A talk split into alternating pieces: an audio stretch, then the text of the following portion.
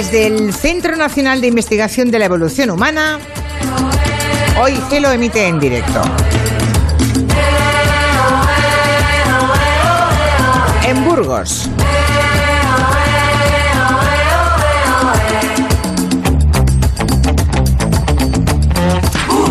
Y a esta hora, siempre los viernes, a las 5 de la tarde, tenemos un Territorio Comanche, que es una revista que busca hablar de arquitectura, de cine, de música, de un montón de disciplinas, una revista cultural en toda regla, de la que hoy nos hemos traído pues una representación. No todos los comancheros podían llegar hasta Burgos, pero nos hemos traído a Máximo Pradera, Hello. que como siempre se ha inspirado en, en- en cosas que... Cosas locales en el museo, Claro. aquí en las, en las, eh, en los fósiles VIPs que hay en el Museo de la Evolución. Y de eso planteas una, Y una selección vamos a musical. hacer un homenaje en forma de playlist musical. Hemos traído desde Jaén a David García Senjo, nuestro alias el arquitecto del Comanche. Buenas tardes. Hola, buenas tardes a todos. Aunque no se lo crean, es el primer día que nos hemos visto personalmente. Así es. Hemos hablado mucho por teléfono. Sí, sí, es raro. Les parece raro, ¿no?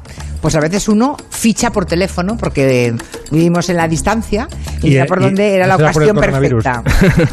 Pero Y- no, no he podido besarle ni abrazarle ni nada porque ya saben que yo hoy tengo, está la tengo- cosa. tengo prohibido, tengo que no me pueden tocar. No, porque soy peligrosa yo, básicamente. Y no por vosotros, es por mí, ¿eh?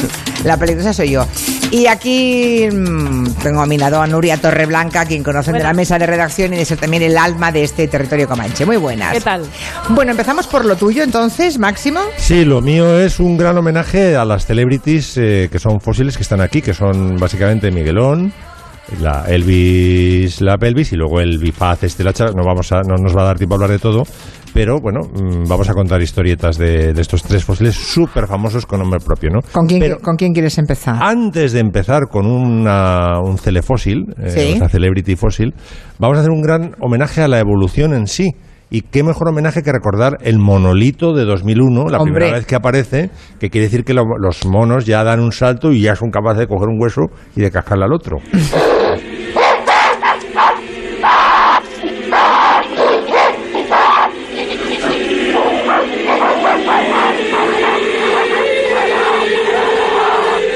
Con estas músicas que luego me pilla Quintanilla para dar miedo en los momentos de... en los momentos de que hay que crispar. 2001 Odisea del El Espacio. momento en que da Este momento. el primate el primer salto ya y co- comprende que el hueso puede ser también para batir un tapir o para mm, defenderse del enemigo. Lo lanza al aire y ahí se convierte en nave espacial ya. Efectivamente. ¿Recordáis esa secuencia, no? De 2001, todos. Que hay un La- hueso la secuencia por excelencia, ¿eh? De 2001. Y el, el hueso efectivamente se convierte en la, En la nave espacial, sí. Maravilloso. Maravillosa transición de Kubrick, sí. Sí. Bueno, vamos al turrón, vamos a ver. Vamos a empezar con una de las de los fósiles VIP que hay aquí en el Museo de la Evolución, que es una pelvis que nos ha llegado intacta. Todo esto son eh, hallazgos de los años 90, ¿vale? Eh, y es una pelvis eh, intacta, es decir, eh, fa- faltan restitos nada más, que es la única, yo creo que hay de hace 500.000 años en el mundo. Es decir, un- eh, 500.000 años tiene la pelvis. sí, en general todos los hallazgos que hay en, en Atapuerca son... Hay incluso cosas de, de hace un- más de un millón de años, de cuando Raquel Welch iba en cueros con, las- con los trapillos. Hay cosas de hace un millón de años, pero esto, lo más interesante, es de hace medio millón de años, ¿vale? Y se descubrió esta pelvis y a través de los análisis se ha descubierto que, primero, que el hombre las pasó putas. eh, era un hombre que murió con 45 años porque tenía una deformación, una espondilitis y tal. Y sin embargo, la comunidad del Homo heidelbergensis, que era la comunidad que vivía aquí eh, hace 500.000 años, era una comunidad muy de proteger, muy de cuidar. Es decir, no, decía, no, no le decía ni a los niños ni a los ancianos, ahí te las compongas. Había ya una especie de seguridad ¿Y eso cómo social. se, cómo se ha sabido eso? Se ha sabido porque tenía que haber cascado, eh, debido a su, a su avanzada enfermedad, mucho antes, y sin embargo, tanto él como una niña que también eh, vivió hasta los 11 años, que la, la apodan aquí los paleontólogos Benjamina, también consiguió llegar, que también tenía graves Deformidades. deformidades, que tenía que haber muerto enseguida. Sin embargo, la comunidad del Homo heidelbergensis de aquí, con, con lo- con lo cual dice mucho de los burgalenses, ¿sabes? que soy muy hospitalario, joder. Los cuidasteis, ¿sabes? Y, los, y entonces consiguieron llegar mucho más allá de lo que sus eh, respectivas Porque dices que la, que la pelvis es de un tipo de 45 años. Sí, pero además eso era- es una barbaridad para hace 500.000 años. Era un cacho pelvis que yo digo, bueno, ¿y cómo serán las mujeres, no? Directamente los niños se les caen. eh, o sea, es, eh, tiene una capacidad para alumbrar el Homo heidelbergensis increíble, ¿no? Y bueno, pues entonces le han puesto, yo creo que bien puesto, mm, le han puesto pelvis, el Elvis a la pelvis esta de, de África.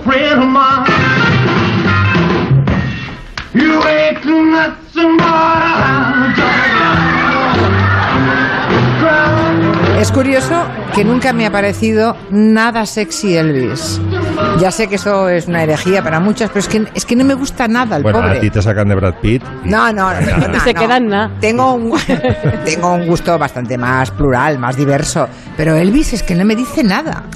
Nada. Elvis- mira, Elvis tenía varias cosas antipáticas. Tenía un gesto de la boca así como hacia abajo, ¿sabes? Que algunos lo encontraban sexy y otros directamente decían, pero ¿qué le he hecho ya a este señor? Y luego que era un chivato. Esta historia eh, se ha publicado, pero la, la recuerdo. En el año 70, Elvis estaba de capa caída porque era ya la generación hippie y él hacía otro tipo de música, él era más viejuno, más antiguo, ¿no? Y entonces veía que le estaban comiendo los Beatles, eh, Te- Terreno y otros grupos. Y entonces el tío se va a la Casa Blanca, estaba Nixon en el año 70, que también estaba en horas bajas porque estaba la contestación a la guerra de Vietnam en todo lo alto, ¿no? Y él no sabía ya qué hacer. Y entonces se presenta sin avisar en la Casa Blanca en el año 70 con un pistolón, un Col 45, al de la garita directamente, no estoy exagerando.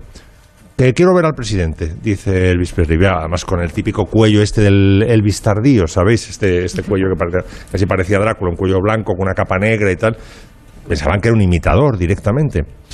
Dice, bueno, ¿cómo que quiere ver al presidente? Bueno, dos o tres horas verificando si es el auténtico Elvis y tal. Y al final ya le dejan pasar. Por supuesto, la pistola se queda en la garita porque no vas a pasar al despacho oval con un pistolón, ¿no? ¿Sabéis lo que quería Elvis del presidente? ¿Qué quería? Que le convirtiera en agente de narcóticos encubierto para delatar a sus compañeros de, de- en cuanto a consumo de drogas, porque decía que la cultura hippie que le estaba comiendo al terreno. Como si las pastis que se metía él, ¿entiendes? No fueran Eso droga. no fueran drogas. Ya, ya, que jamás ya. acabaron con su vida, ¿no? Y tengo eh, también eh, una muestra de la falta de profesionalidad de Elvis. Fijaos, si entendéis algo, en una película muy mala que se llamaba eh, Diversión en Acapulco o algo así, Funny en Acapulco, eh, Elvis eh, hizo un papel que era un acróbata que le coge miedo, estamos escuchando Guadalajara, pero ah, te voy a pedir que lo pares porque quiero que se oiga luego la, cómo pronuncia el español Elvis. Hace de un acróbata que le tiene miedo a las alturas y entonces dice, bueno, pues voy a probar de cantante en un hotel, ¿no? Ese es- este es un poco el argumento. Y entonces se canta en una especie de cantina mariachi, dirigiendo a los mariachis, Guadalajara. A ver si entendéis algo de lo que dice. Tienes el alma di bresciana, hueles a lepre rosa temprana. Abre cari fresco del río, same palomas, tu caserío, Guadalajara, Guadalajara, sapisa por el Almohara. Nada. Tío, currátelo, ojo, eh. Hueles, tienes el alma de provechana, de provinciana, coño. Pronuncia bien. Hombre, se hubiera aceptado que dijera provinciana. Pero provechana. Porque el sí quizá les cueste, pero hombre, pues que... Tienes el alma de provechana, no sé. Yo lo considero impresentable, vamos. Sí. Entre esto y que iba de chivato por la vida. Bueno, pues nada, primera, primer homenaje a, mm, a la pelvis. A la pelvis, Que hay en eh. el Museo de la Evolución Humana. Vamos ahora a un cementerio, el cementerio más famoso que aquí todos los burgaleses saben que el cementerio que sale en el bueno, el feo y el malo. Sí, es que aquí, tenemos noticias de todos los rodajes del western en España. Luego hablamos directamente de lo de Burgos, que es ese cementerio famoso que tenéis aquí. Pero antes quiero hacer un pequeño recuerdo a Rafael Moreno Marchén, que es un actor, un director y un guionista que murió hace un par de semanas con 93 años, perteneciente a una familia dedicada al cine. De hecho, Joaquín Moreno Marchén, su hermano mayor, dice Quentin Tarantino que le inspiró el argumento de su película Los Odiosos 8. ¿Qué hace que un hombre desafíe esta ventisca y mate a sangre fría? Les aseguro que no lo sé. Bueno, pues Tarantino le rinde homenaje también en su última película, en Érase una vez en Hollywood. Vaya familia dedicada al cine, ¿no? Volviendo a Rafael, también trabajó mucho rodando los spaghetti westerns españoles y él, a ver si os suena, dirigió una joya que todos tenemos grabada en la memoria.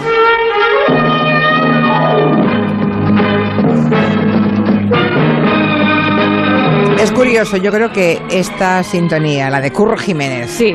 hablamos de Curro Jiménez, y la que oíamos eh, hace un ratito de El hombre y la tierra son de las mm, De que te pega un más giro el corazón, ¿no? sí, a fuego en nuestra memoria. Sí, ¿eh? sí. Bueno, además es que Curro Jiménez se podría considerar un western porque estaba rodado como tal, ¿no? Por la influencia que tenía él con, con tanta experiencia en esas películas, ¿no? Y os recuerdo también que este señor fue el director de otra serie muy mítica llamada Cañas y Barro, que se rodó en la Albufera de Valencia y en el programa Cine de Barrio entrevistaron a Moreno Marchén y contó, atención, lo difícil que fue rodar Cañas y Barro. No tuve ni jefe de producción. Tuve que hacer, no sabían perchar, Alfredo Mayo en paz descanse, eh, no sabía perchar, y yo tuve que hacer, tuve que hacer de buzo, porque me tenía que meter debajo del agua y yo empujaba la barca para que, para que pudieran rodar, porque no podían llevar la barca bien. Y, como anécdotas, y Bueno, entonces- otros tiempos, los No, tiempos de la artesanía. ¿eh? El director de, de la serie se mete dentro del agua para empujar la barca porque no tenía equipo de producción. Bueno, pues en España sí tenemos una larga tradición de rodajes de western, eh, muchos en Almería, como sabéis, ahí concretamente en Tabernes, eh, cerca del Cabo de Gata, eh, fue escenario de 300 rodajes entre los años 60 y 70. Eh, por ejemplo, ahí lo que se llama Los Poblados del Oeste, Sergio Leone rodó la trilogía del dólar, que es eh, por un puñado de dólares, la muerte tenía un precio y el bueno, el feo y el malo. Clint Eastwood llegó a conocer muy bien Almería porque mira que tuvo tiempo el hombre para pasearse por allí. Y aquí no vino. Sí, sí, sí. Ah. Vamos, vamos ahora, vamos a situar lo que nos conecta con Burgos, ¿no? No olvidemos que está aquí una de las localizaciones más míticas que es hacia el final de la película, vaya spoiler, ¿no? Es esa escena, el cementerio de Sad Hill de la película El bueno, el feo y el malo. ¡Puerco! Podía haberme matado. ¿Cuándo lo descargaste? Anoche. Verás, el mundo se divide en dos categorías. Los que tienen revólver cargado y los que cavan. Tú cavas. Tú cavas. Bueno, este cementerio, además, la historia es apasionante. Se creó para esta escena final de la película, se atrechó hace 50 años. ¿Y qué pasa? Que se retira el equipo de rodaje y ese cementerio se queda tal cual. Nadie retira la, localización, todo queda igual, ¿no? Hasta que 49 años más tarde una asociación dice, bueno, ¿por qué no recuperamos y vamos a hacerlo bonito otra vez, ¿no? A recuperar las cruces, a quitar toda la erosión, las hierbas y mm, dejamos que esto sea patrimonio cultural, ¿no? Todo esto nos lo contaron en el documental Desenterrando Sad Hill. Los decorados los dejan tal cual. Cementerio, todas las cruces, señales. Yo creo que fue un deterioro progresivo durante 48 años, hasta llegar a que aquello quedase invisible a los ojos de cualquiera que pasaba por allí. Así que decidimos que, había que hacer el esfuerzo y volver a recuperar el, el cementerio. Es una historia preciosa y además que sepáis que el western está de mucha actualidad. Martin Scorsese está rodando justo ahora con Robert De Niro y Leonardo DiCaprio. Su última película es un western. Y que sepáis, interesados, que están buscando en tabernas, están convocando para rodar un western, una película del oeste, eh, están buscando figurantes. ¿Qué es lo que piden actores y actrices locales? Y el anuncio especifica. Se necesitan hombres para los roles de pianista, músicos callejeros, mestizos mexicanos y raciales indios. Esto más comanche ya no puede ser. Y esto se va a rodar a finales de marzo, o sea que estáis a tiempo. O sea, si cualquier Antonio Banderas, que como todo el mundo sabe no es blanco, serviría, ¿no? Claro, claro. O sea, cualquiera de nosotros serviría. Sí, ¿no? sí, sí, yo de India, por ejemplo. ¿no? Ah, Sí, tú de India. Por cierto, ahora estoy pensando que yo les voy presentando a todos los que pasamos por esta mesa, pero no les he dicho nada de Quintanilla, querrán conocerle, ¿no? Es ese chico que está ahí. Que por cierto. Que por cierto, hay. ¿Cómo se llama lo de tener las piernas abiertas? Manspreading. O, no las cierres, no. Que desde aquí, vamos, entre pierna y pierna tenía el tío un metro y medio ahora mismo, ¿eh? ¡Qué barbaridad! Bueno, pues, caballo de ojo. un mensaje a propósito del western de un oyente que nos escucha. Nosotros eh, fuimos el año pasado al cementerio de Sad Hill porque bueno, somos unos frikis de los spaghetti westerns y por, eh, por Netflix pues vimos el documental y bueno, la verdad es que nos pareció tan divertido que allá que nos fuimos. El paraje es impresionante porque bueno, además tuvimos la suerte de, estar solos porque fuimos muy tempranito, a la salida del sol casi, y realmente el paisaje es una maravilla. Ya habíamos estado en Burgos en otra ocasión, pero esta, bueno, estuvimos hospedados en Silos, que es una maravilla. Bueno, Es un, es pues- destino turístico para ir, el cementerio de Sad Hill. Bueno, como seguimos en Burgos y cuando le dijimos a David García Senjo que veníamos aquí, cuando le contamos que en concreto estábamos en este edificio del Centro Nacional de Investigación de Evolución Humana, dijo, ah, hombre, hombre, hombre, hombre, hombre, hombre. De aquí Así tengo que- algo que contar. Tiene algo que contar de este edificio, del arquitecto que hizo este edificio, y dirán ustedes, ¿y por qué suena Radio Futura. Radio Futura? Porque resulta que el mismo arquitecto que diseñó el edificio en el que estamos, también diseñó la portada de este disco mítico de Radio Futura, De la, del canto del gallo. en la- sí, el canto del gallo se llama la acuarela que hizo Juan Navarro Valdevez, que es el arquitecto que hizo, que diseñó este edificio. Y el canto del gallo es la última canción de, de la canción de Juan Perro, que luego fue el mote que tomó Santiago Santiago Auserón, cuando abandonó Radio Futura e inició su carrera en solitario, ¿no? ¿Cuántos Luego- sabían de los que están aquí el nombre del arquitecto de eh, este edificio? ¿Alguien lo sabía? Ah, sí, bueno, vale. Mucha gente sí. sí Más de la mitad sabía el nombre y conocía perfectamente el arquitecto. Eso está- confiamos, confiamos en Bueno, está bien, está bien. Y ¿Qué nos la- quieres contar de este arquitecto? Pues, em, bueno, Radio primero es contar un poco la historia del, del disco y luego contar por cómo se conocieron Santiago Segurón y Juan Navarro y luego qué relación tiene el, el museo con, con esa portada, ¿no? Porque yo creo que eh, es muy la portada es muy sencillita, no sé si la tienen en la cabeza, es eh, una furgoneta que se aleja hacia un paisaje, hacia un cielo negro.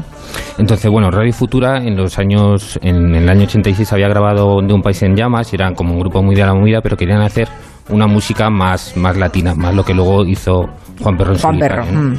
Entonces, bueno, pues se fueron a Nueva York a, a grabar el disco y querían influenciarse por música que ya estaban haciendo, bueno, que ya habían hecho Talking Heads, por ejemplo. Entonces, eh, bueno, en esta época en la movida no era solo un movimiento musical, era un movimiento que afectaba a todas las, a todas las artes, ¿no? Pues el cine estaba al Almodóvar, estaba en la, en la música, bueno, todos los demás, estaba Alberto García Lis en fotografía y los arquitectos que siempre hemos tenido como una pequeña faceta de artistas, pues también nos queríamos eh, implicar en ese, en esa en, esa, en ese ambiente efervescente, ¿no? Entonces, eh, como gente inquieta, Santiago Serón conoció a Juan Navarro Valdevez, que era un arquitecto y artista, pero pese a que ya era catedrático de universidad, o sea, para ser catedrático de universidad en la escuela de arquitectura tienes que ser un arquitecto importante, pero hasta ese momento su principal labor había sido como artista. Había estado becado en Estados Unidos, en Chicago, había trabajado con gente muy importante en el campo del arte. Entonces, en este momento eh, conoció en la Galería Beades, una galería de arte de, de Madrid, conoció a Santiago Serón y Santiago Serón le empezó a contar qué idea tenía él para el disco. Eh, mira, estoy grabando un disco que va a ser mucho más, menos eh, la nueva ola inglesa y va a ser más influenciado por la música latina. Y todas estas conversaciones que le iba contando Juan Nava- eh, perdón, Santiago Serona a Juan Navarro, le hicieron a él pensar, pues mira, te voy a hacer una portada porque lo que me has contado me ha traído a la imagen eh, la- los textos de Juan Rulfo. Y yo creo que, que te puedo hacer una portada que refleje perfectamente cuál es el carácter latino de esta, de esta música que tú quieres realizar, ¿no? Entonces, eh, Juan, Juan Navarro le propuso esa, esa fotografía, esa, una acuarela, es una acuarela con una mancha azul, una mancha negra y luego una furgoneta en rojo y amarillo que y la portada la, la portada original que salió en el año 87 del vinilo era simplemente eso en el interior estaba la fotografía del grupo de Alberto García Lis y luego ya cuando lo sacaron en CD les pareció demasiado eh, arriesgado que solo fuera eh, que no, es que no venía ni el nombre de- del grupo simplemente Ya, ya, ya. era la, la acuarela y ya. entonces luego ya otro artista puso los eh, los créditos la canción de Juan Perro Radio Futura Está bien, ¿eh? Cuando se produce ese encuentro ¿no? de diferentes artistas, de diferentes ámbitos y disciplinas, que un arquitecto te diseñe la portada de un disco. Bueno, eh, que- yo no sé si luego se produce mucho más esto en, en nuestro país. Quizá los Pues- tiempos de la movida, los tiempos de los 80 fueron CSP, los más que fue uno de los creativos, que más ¿no? diseñó Sí, sí, portadas sí, de CSP.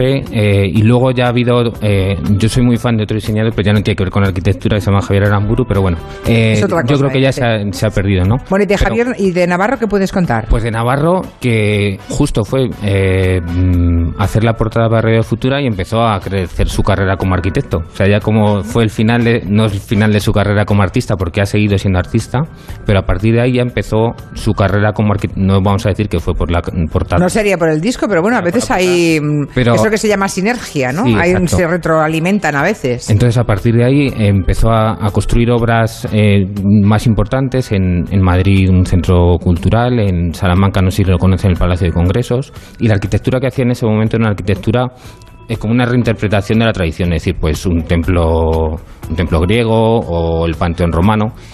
Pero en los años, a final de los años 90 y primero de los 2000, se produjo una transformación en su obra que curiosamente tenía mucha más influencia de su pintura de la que había tenido hasta entonces. O sea, ya empezó a traspasar la pintura que él hacía a los planos de la arquitectura de los edificios que hacía. Entonces, el- uno de los principales edificios que hizo a partir de entonces, con los que cambió completamente eh, su concepción de la arquitectura para hacerla más abstracta, menos relacionada con la historia, es este edificio, ¿no? Este edificio, siempre Navarro quiere, cuando han entrado por la eh, por el vestíbulo este donde están las escaleras, pues pueden ver que es- estamos casi en un semisótano, pero tenemos muchísima luz. Vemos desde, estamos en el bloque del centro de investigaciones, pero vemos el museo, o sea, hay una transparencia entre los Sí, sí. edificios. Estamos en el, en el salón de actos, en el sótano, y estamos viendo las vigas, unas vigas rojas, y vemos la cubierta del techo, ¿no? Entonces, eh, lo que hizo Juan Navarro fue crear una especie de talud artificial en el que recreaba la sierra de, de Atapuerca, incluso con, con plantaciones de- del sitio, y lo que creó fue como un gran invernadero con tres grietas grandes que recuerdan a las trincheras de la excavación de, de Atapuerca y pues un gran invernadero cubierto toda esa excavación artificial, porque en, en lo que es el museo es una excavación artificial, eh, cubierto por un gran, una gran estructuras metálicas y la pieza roja que sale en la portada de, de la canción de Juan Perro pues son las vigas. Estas vigas de Las aquí. vigas, grandes vigas que podemos. Bueno, pues hemos aprendido unas cuantas cosas bien interesantes. Como el tiempo apremia, y me parece que vas a tener que escoger eh, entre mm, VIPs del museo. Hombre, yo creo que el Yo- más yo- famoso de todos es Miguelón. Es Miguelón. Además, claro. sabéis que el community manager de Miguelón me ha saludado por la calle. Me ha dicho, dice, no te lo vas a creer, está nevando en Atapuerca. Qué susto. Me ha dicho, sí. Bueno, eh, ayer Miguelón, que tiene cuenta en Twitter, publicó que veníamos aquí Sí. y, mm, bueno, el fósil más, más- Yo creo que es el más conocido de los Es que el más aquí. conocido, sí. ¿Por qué Miguelón le pusieron? Bueno, porque se descubrió este cráneo que es único en el mundo. O sea, esto sí que ha puesto a Burgos y, y al eh, profesor en el centro del mundo. O sea, este cráneo ha salido en Nature, en todas las revistas científicas y de divulgación. Realmente es un museo lo que tenemos aquí extraordinario. ¿Y por qué Miguelón? Bueno, primero porque se descubre en el 92 que mm, Indurain gana su segundo tour Ay, no me, no me digas. Es por Indurain. Claro, por Miguel Indurain. Por Sí, Indurain. Sí, sí, Miguelón, claro, Miguelón. Segundo, porque el cráneo pertenece a un tipo bastante grande, como de 90 kilos y tal, o sea, un, un- un hombretón, un Heidelbergensis eh, hombretón. Y luego una tercera razón que yo que imagino que también tiene que ver, que es que porque los dos las pasaron canutas. Eh, Miguelón en la bici, que a pesar de. Tú sabes lo que decía el entrenador de Miguel Indurain, ¿no? Para decir. El, masajista. Para dar. mm, trasladar el poderío. Decía Indurain, la hostia. y con eso ya. Bueno, y en la hostia es. Le preguntabas a Vicente Saiz, ¿no? Al mensajista. Dice, bueno, ¿y ¿por qué es tan extraordinario? La hostia. Bueno, Movía, en Navarro movía 500 vatios con sus piernas. Una energía que podía hacer funcionar a la vez. Una nevera, una televisión y una bombilla de 100 vatios. Eso era Miguel Indurain. Bueno, ¿y por qué la, a pesar de eso las pasaba canutas en la bici? Porque sabéis que es el deporte, quizá el deporte más sacrificado del mundo. ¿Y por qué las pasó canutas el... El, El fósil de Miguelón, Miguelón, Miguelón, ¿sí? el, el cráneo. Porque en, una, en el curso de una pelea o de una cacería y tal, se le rompió en el lado izquierdo la, un diente, No había, lógicamente, estomatolo- estomatología en aquella época. Entonces le empezó a infectar. Empe- le empe- le empezó a- las infe- infecciones dentales son putísimas. Es decir, hay que, hay que cuidarse. ¿Cuántos tecnicismos usas hoy? Está Sí, bien. sí, estoy, estoy- me has pillado en un día fino. Es un día muy finito. Me, me has pillado un día. Sí, manejo terminología científica. Entonces sube, sube, sube, le llegó al ojo, eh, del ojo se extendió a la sangre, septicemia y murió con horribles dolores. Y de nuevo la comunidad de los burgalenses le cuidó durante bastante tiempo y pudo vivir más años con horribles dolores y sufriendo. No sé si mereció la pena, pero bueno. Y bueno, le- a Miguel Indurain le han compuesto, a Miguelón le han compuesto muchísimas eh, coplas y tal, y he traído un rap y una, y una especie de salsa de los tres sudamericanos. Estamos entrando ya en- saliendo del pelotón. Ha llovido tanto, es tan diferente. Ahora estamos a lomos de tu paisano Chente. No sé explicarte que te echamos de menos, que después de tanto tiempo no te ha olvidado la gente. Aquellas tardes de verano, de portadas en diarios, de elevarte siempre fuerte de cuerpo. ¿De y qué año es este rap? Esto es posterior porque dice ya, ya no estás, te echamos de Pero menos. que la gente no te ha olvidado de No te olvidas si ahora es tu paisano 80 y tal. Era un gigante. Era todo, todo en pasado, ¿no? Y yo creo que esta salsa de los tres sudamericanos ya esto fue cuando estaba en toda la, en toda la pomada, o sea, del 91 al 96. Super 5 estrellas, halcón de los Alpes, Halcón de los Alpes. tren de alta velocidad, Miguel Indurain, Ay, ay, ay, ay, ay. irresistible, furia incontenible. Y no se lo tomó a mal, Indurain. No, era muy sufrido, como te digo, tenía capacidad de sufrimiento No, increíble. no, la intención es buenísima, pero... Y así de las canciones, si queréis, para cerrar, Julia, Sí, no tiene cerrar. que ver con Indurain, tiene que ver con el Tour de Francia, que él ganó cinco veces seguidas. Eh, Freddie Mercury de Queen dijo que se le ocurrió la famosa Bicycle, que es una de las canciones más famosas, viendo eh, el Tour de Francia. Yo creo que eran los tiempos de Dimers todavía. ¿no?